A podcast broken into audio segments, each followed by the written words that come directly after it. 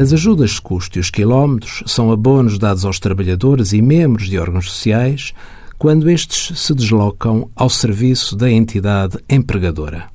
Em sede IRS, se não ultrapassarem os limites legalmente definidos, não são tributados como rendimentos do trabalho dependente, categoria A. Em sede de IRC, até ao limite legal, são tributados autonomamente à taxa de 5%.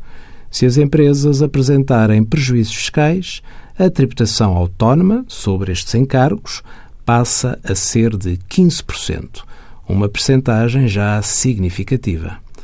No entanto, se as ajudas de custo ou os quilómetros forem faturados aos clientes, não estão sujeitos à tributação autónoma.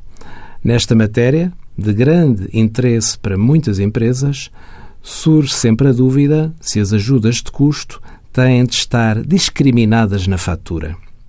Se a empresa puder demonstrar que no preço da fatura está incorporado o custo com as ajudas de custo, será o suficiente para a autoridade tributária aceitar a não sujeição à tributação autónoma. Esta comprovação deverá encontrar-se devidamente fundamentada e sempre mantida no dossiê fiscal da empresa.